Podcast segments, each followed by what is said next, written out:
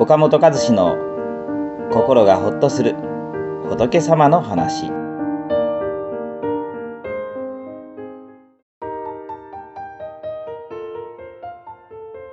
上手な気持ちのつけ方を持っていますか？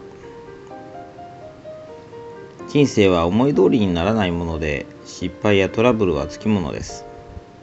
失敗すると焦ってしまいどうしていいかわからなくなり迷ってしまいます。また気に食わないことを言われるとカチンと頭にきてその後もイライラしてしまうものです。しかし焦ったり迷ったりイライラしたりした時こそ要注意です。こういう時こそ頭を冷やして心を落ち着かせなければならないのです。なぜならばこの焦りや迷いやイライラがきっかけとなって想像もしていなかったような大変な状態に陥ってしまうことがあるからです。仏教では私たちが苦しむことになる過程を枠合苦と教えられています。枠とは惑いということ。イライラや焦り心の迷いです。業とは悪い行いのこと。苦とはその行いが生み出す苦しみのことです。ちょっとした迷いや焦りがさらなる失敗を招き余計に苦しむ。するともっと気持ちが焦りさらに大きな失敗を重ねもっと苦しむという負のスパイラルに陥ります。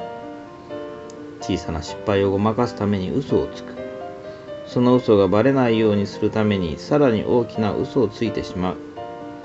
とうとう隠しきれなくなって信頼を失ってしまう。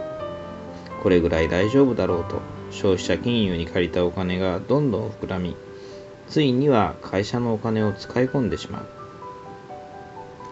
大きな事件や不祥事といってもその出発点にあるのは誰にでも起きる小さな心の迷いや焦りなのです。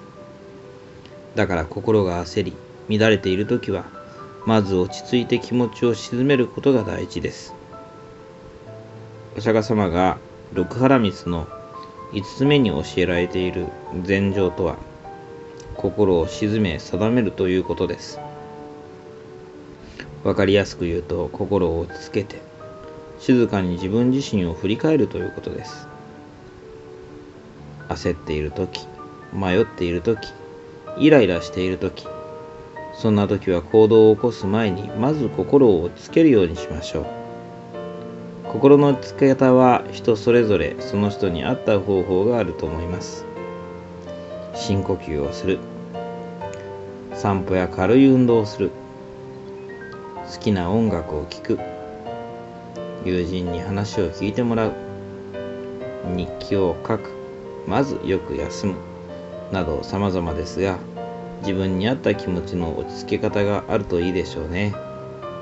涙つ心を鎮め。静かに自分自身を振り返ると普段見落としているたくさんの大切なものが見えてきます。この番組は一般社団法人全国仏教カウンセリング協会が提供しております。当協会については動画コメント欄に URL を掲載しております。そちらをぜひご覧ください。